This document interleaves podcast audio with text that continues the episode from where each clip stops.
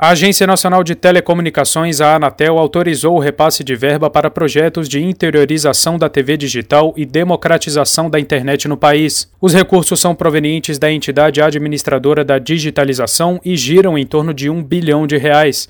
O repasse será feito em duas parcelas. Segundo a Anatel, a primeira fase ocorrerá assim que todos os requisitos do cronograma forem cumpridos, com o repasse das primeiras parcelas.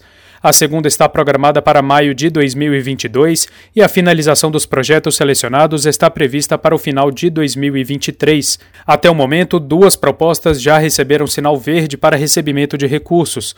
Uma delas é o projeto do setor de radiodifusão, que deve atender cerca de 1.700 municípios de pequeno porte. O segundo projeto aprovado é o programa Amazônia Integrada e Sustentável, que tem por objetivo expandir a infraestrutura de comunicações na região da floresta tropical. Reportagem Tiago Marcolini.